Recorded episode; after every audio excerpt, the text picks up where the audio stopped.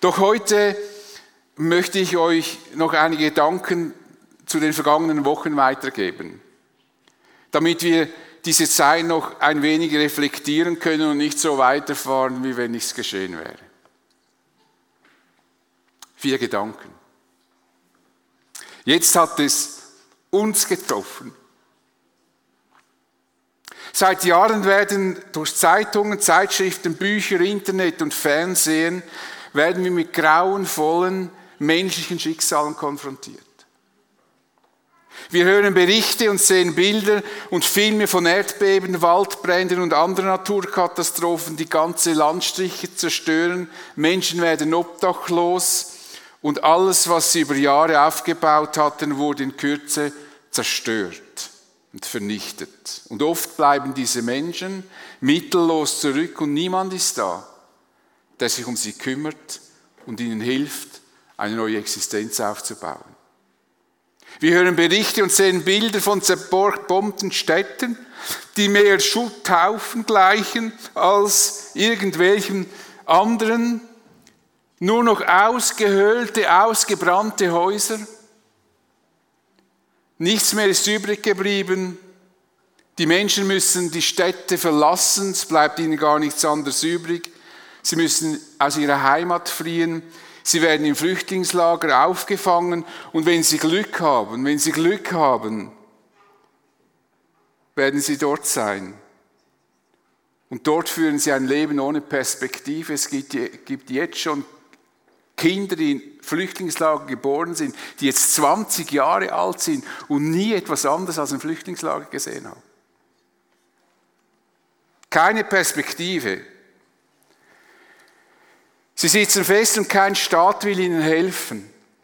Ab und zu gibt es internationale Konferenzen, die sich mit diesem Problem beschäftigen, aber für die Betroffenen bleibt alles gleich und oft wird es für sie noch schwieriger.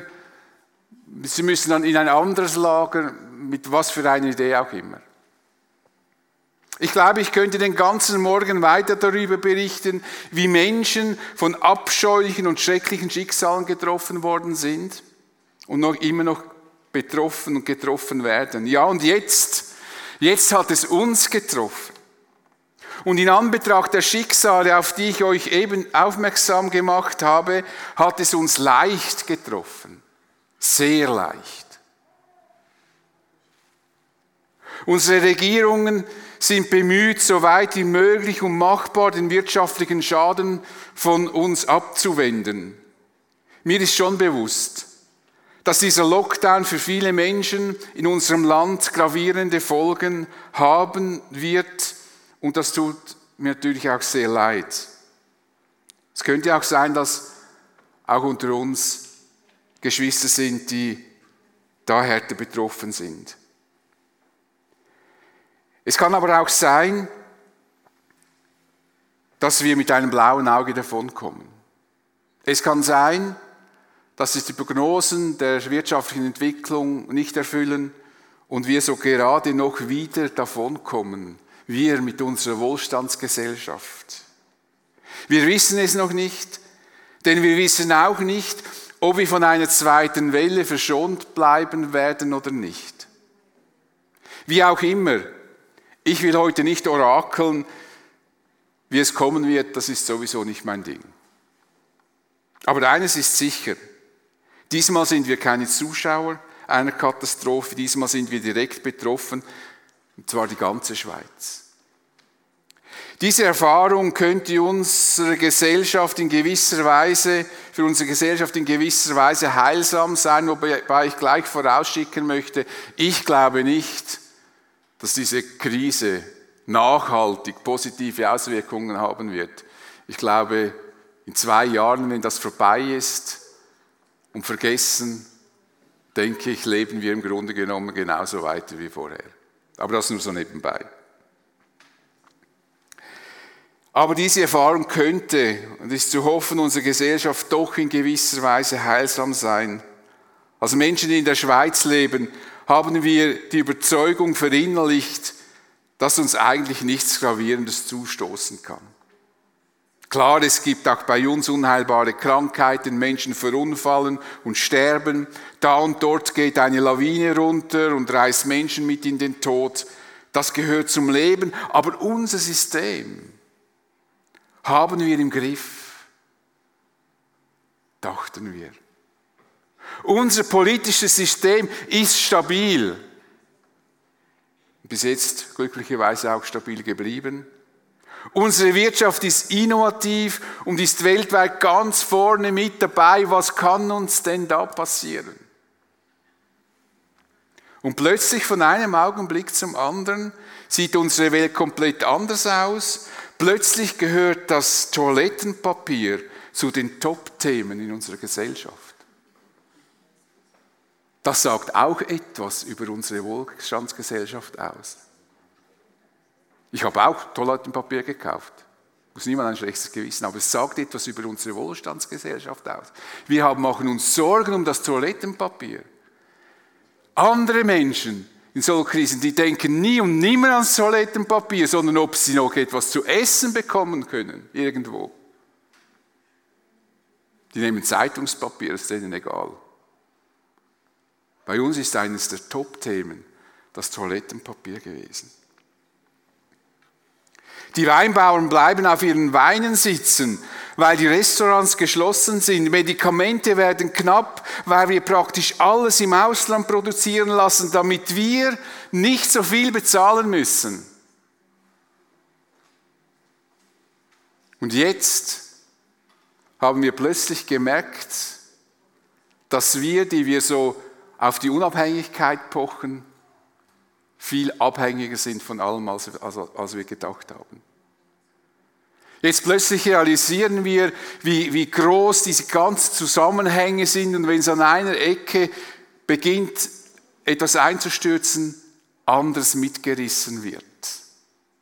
Die Welt ist halt komplexer und es müssten, mussten halt auch die verwachen, die immer so eine einfache Welt sahen, immer die Reichen sind die Bösen und so weiter und plötzlich merken, wie wir wirklich abhängig sind voneinander. Ich hoffe, dass die Menschen auch realisieren, wie verletzlich unser Leben in Wirklichkeit ist, wie schnell gesunde Menschen aus dem Leben gerissen werden können, ohne dass sie sich einer speziellen Gefahr aussetzen. Wenn einer mit dem Gleitschirm abstürzt, kann man sagen, ja gut, das Risiko ist er eingegangen. Wenn einer mit dem Motorrad zu schnell fährt, sagt man, okay, dumm gelaufen, ist schade, aber das Risiko ist er eingegangen. Aber hier hat niemand ein Risiko eingegangen. Einfach nur, weil er zufälligerweise ungewollt mit einem Virus in Kontakt gekommen ist. Nun, uns Christen ist das theoretisch klar, wie verletzlich wir sind. Aber auch wir, wenn wir ehrlich sind, neigen wir dazu, dieses Wissen der Verletzlichkeit, der eigenen Verletzlichkeit zu verdrängen. So kann dieser Lockdown auch uns Christen insofern gut tun, dass wir uns vielleicht bewusster überlegen, was in unserem Leben wichtig sein sollte. Wir sollten realisieren, dass unser Glaube an Jesus Christus nicht von einem Schicksalsschlag fernhält, aber dass es Jesus ist, der uns festhält und auf den wir uns verlassen können und der uns durch alles hindurch ans Ziel bringen wird. Vielleicht hilft uns dieser Lockdown, dass wir uns verstärkter auf unseren Herrn verlassen und bei ihm Zuflucht suchen. Ich möchte uns die Aussage von vom Jakobus, an die Aussage von Jakobusbrief erinnern, die ich im ersten Livestream-Gottesdienst erwähnte. Interessant dabei ist ja, dass Jakobus das nicht den Heiden schreibt, sondern den Christen. Und das heißt, dass wir Christen doch auch in der Lage sind, unsere Verletzlichkeit zu unterschätzen. Er schreibt Folgendes. Nun zu euch, die ihr sagt, heute oder spätestens morgen werden wir in die und die Stadt reisen. Wir werden ein Jahr lang dort bleiben, werden Geschäfte machen und werden viel Geld verdienen. Dabei wisst ihr nicht einmal, was morgen sein wird. Was ist schon euer Leben? Ein Dampfwölkchen seid ihr, das für eine kleine Weile zu sehen ist und dann wieder verschwindet. Statt solche selbstsicheren Behauptungen aufzustellen, solltet ihr lieber sagen, wenn der Herr es will, werden wir dann noch am Leben sein und dieses und jenes tun. Mit anderen Worten, lebe nicht so, als gäbe es keinen Gott. Lebt als Christen im Bewusstsein, dass Gott mit euch ist und dass ihr euch bewusst seid, dass das Ziel eures Lebens nicht in dieser, sondern in der neuen kommenden Welt liegt. Solange wir denken, dass Gott vor allem da ist, dass es uns hier gut geht, wird unser Glaube nie und nimmer reifen. Wir werden immer Babys im Glauben sein, weil wir immer meinen, ich will das, ich will das und warum gibst du mir das nicht? Aber wenn wir den Blick öffnen, um was es wirklich geht, nämlich um die neue kommende Welt. Zweiter Gedanke, das Evangelium war nicht im Lockdown, im Gegenteil. Der Lockdown hatte für mich eine faszinierende Auswirkung. Ich dachte an die erste Gemeinde in Jerusalem. Nach, Pfingst, nach Pfingsten erlebte sie ein unglaublich starkes Wachstum, doch das gefiel natürlich nicht allen. Und so wurde Stephanus festgenommen, verhört und schlussendlich öffentlich hingerichtet, der erste Märtyrer der Kirchengeschichte. Saulus, der später selber Christ und einer der bedeutendsten Apostel wurde, war bei dieser Steinigung dabei und freute sich darüber, dass so ein Fanatiker nun endlich beseitigt worden ist. Und am selben Tag begann die Verfolgung der Christen in Jerusalem. Lukas berichtet darüber, am selben Tag brach über die Gemeinde in Jerusalem eine schwere Verfolgung herein. Alle, die an Jesus glaubten, flohen und zerstreuten sich über das ganze Gebiet von Judäa und Samarien. Nur die Apostel blieben in Jerusalem zurück. Das war ein gewaltiger Einschnitt in das Leben dieser Christen. Jetzt könnte man erwarten, dass wir hören, wie schlimm das für sie gewesen war. Doch darüber berichtet Lukas nicht. Er berichtet uns etwas ganz anderes. Die Christen, die aus Jerusalem geflohen waren, machten überall, wo sie hinkamen, das Evangelium bekannt. Offensichtlich heulten und klagten sie nicht herum, beklagten sich über ihr Schicksal, sondern sie nutzten die Möglichkeit und Gelegenheit, um das Evangelium zu verbreiten.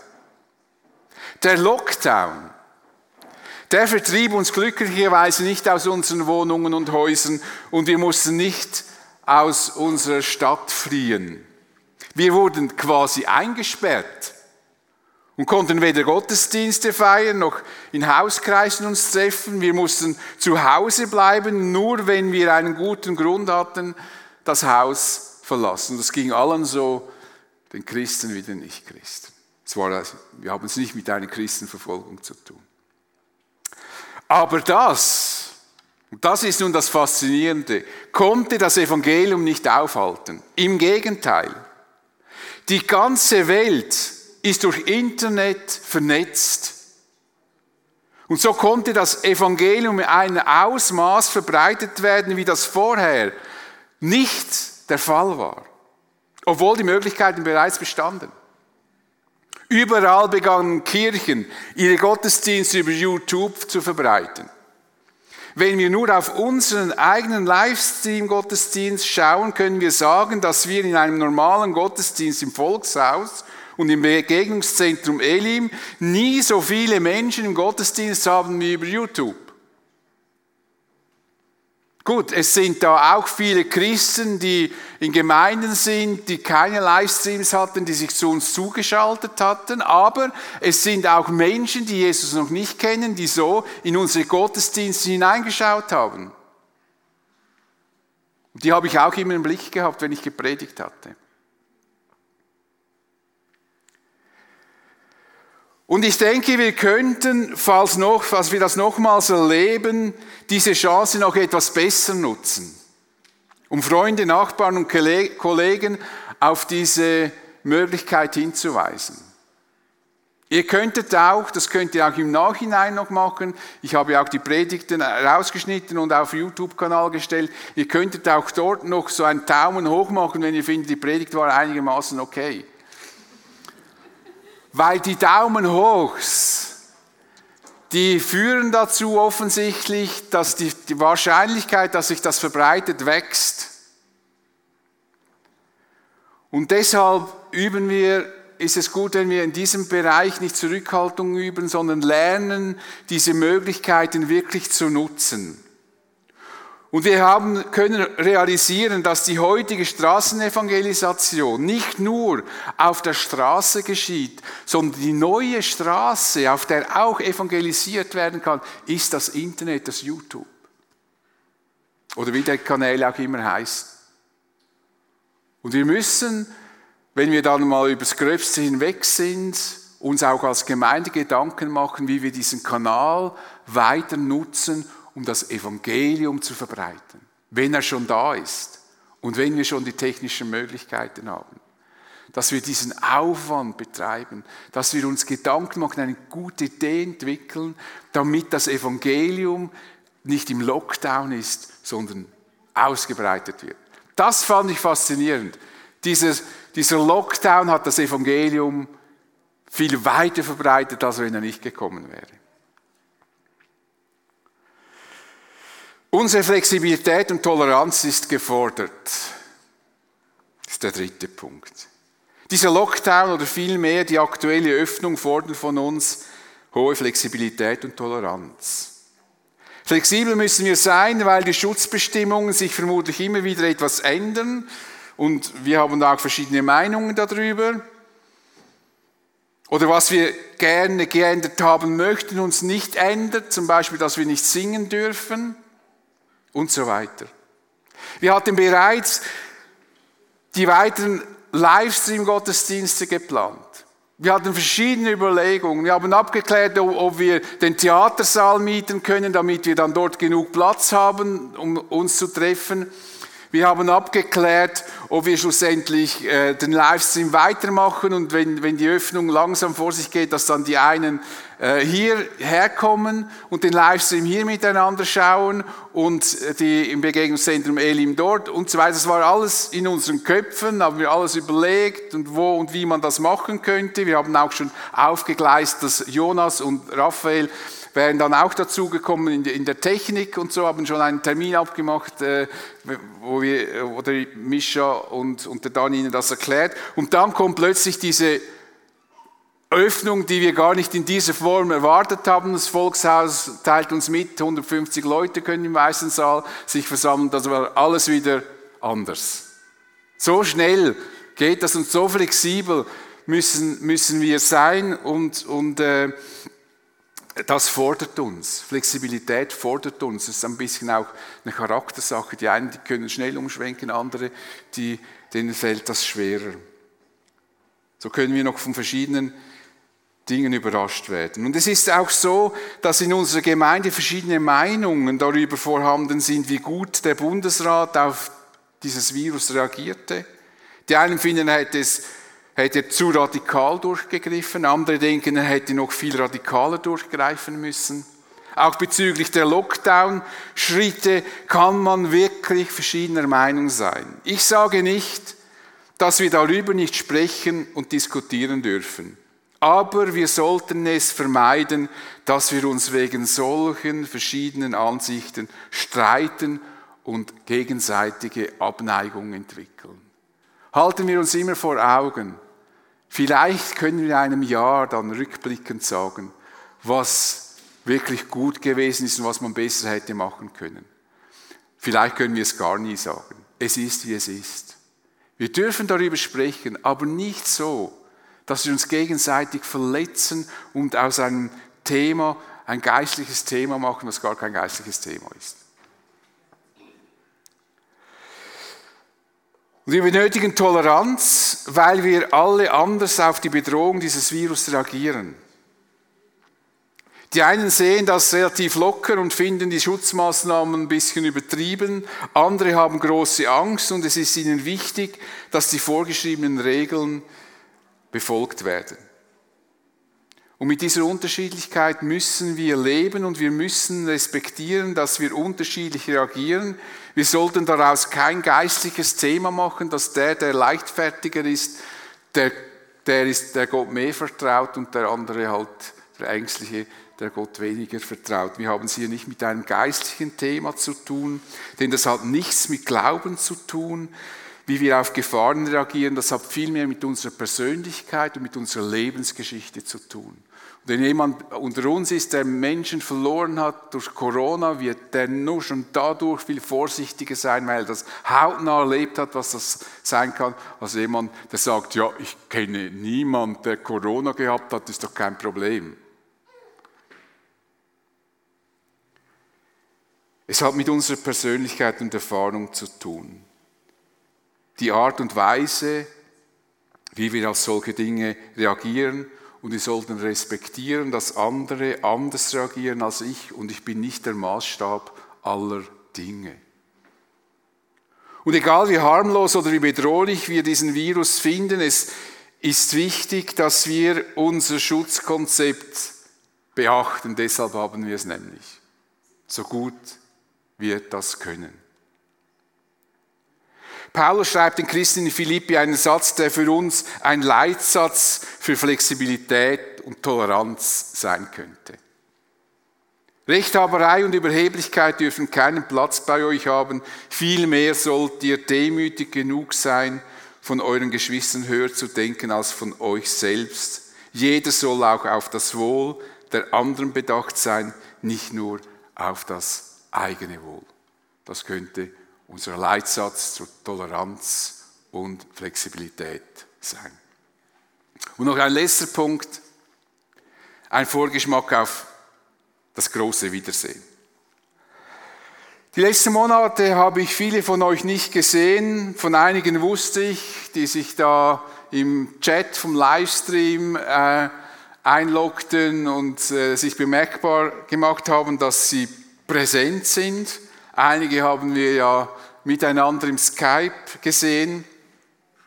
Und es gab auch mit einigen noch Kontakte mit Zoom, Team, Skype, alles diese virtuellen äh, Begegnungsräume, mit denen wir uns ja jetzt mittlerweile auch besser auskennen. Wir werden, also heute sehen wir uns endlich wieder in echt. Und so wird es einmal sein, wenn Jesus wiederkommt. Da haben wir uns lange vielleicht nicht gesehen und plötzlich sehen wir alle. Plötzlich sehen wir uns wieder. Die, die hier sind, werden einen Auferstehungskörper bekommen und die bereits gestorben sind, werden auferstehen. Wir werden dann alle sehen, die uns verlassen hat. Fanny Wohl, Ruth Ordner, Rösli Staub, Charles Bürgi, Werner Weber, Jean-Pierre Straumann. Ich könnte noch viele aufzählen die uns verlassen haben. Wir werden alle sehen, nach langer Zeit. Das wird ein großartiges Wiedersehen sein. Ein Schutzkonzept wird es dort bestimmt nicht mehr geben. Das ist dann überflüssig. Wir werden dann sogar getröstet werden. Denn in der Offenbarung steht, Gott wird alle ihre Tränen abwischen er wird keinen, es wird keinen Tod mehr geben, kein Leid, keine Schmerzen und es werden keine Angstschreie mehr zu hören sein, denn was früher war, ist vergangen. Dann werden wir unbeschwert uns treffen können. Dann gibt es keine Sprays, keine Leisten, zwei Meter Abstand, sondern dann können wir uns umarmen, begrüßen und uns freuen, dass wir uns sehen. Und ich bin überzeugt, aber das möchte ich heute nicht ausführen, dass wir uns kennen werden. Wir werden wissen, wem wir begegnen im Himmel, da bin ich tief überzeugt. Und wir werden uns begrüßen und wir werden uns freuen, dass das, was wir heute glauben, wir dann mit eigenen Augen sehen, dass das stimmt.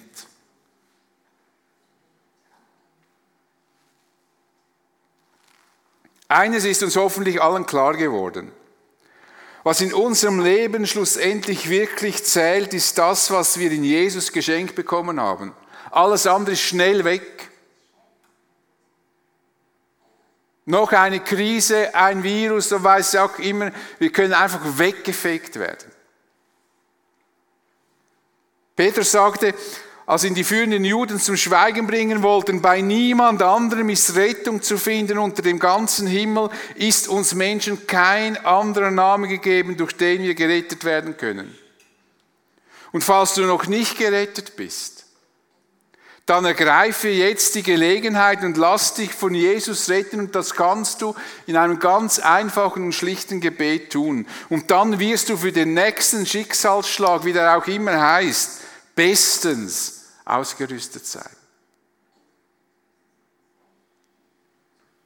Diese Entscheidung verschont dich nicht vom Schicksalsschlag, aber es trägt dich durch alles hindurch. Jesus ist das Fundament unseres Lebens, wie Paulus sagt. Das Fundament ist bereits gelegt und niemand kann je ein anderes legen. Dieses Fundament ist Jesus Christus. Und möge es Gott schenken, dass wir durch dieses, diese Pandemie schlussendlich fester auf diesem Fundament stehen als zuvor.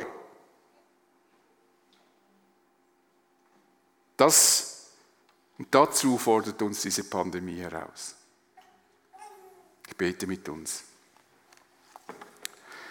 Vater, ich möchte dir danken von ganzem Herzen, dass wir dich kennen und dass wir wissen, dass das Leben hier auf der Erde nicht einfach zu Ende geht, sondern dass es eine neue Welt geben wird.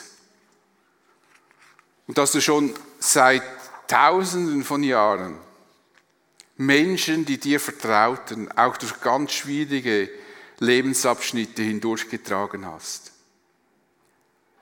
Da möchte ich dir danken. Und ja, ich bin der Überzeugung, wir hatten wirklich einmal mehr Glück gegenüber vielen anderen Menschen, die jetzt auch vom Gleichen betroffen sind, weil wir so in einer komfortablen Situation leben, weil wir auch wirtschaftlich uns es so gut geht.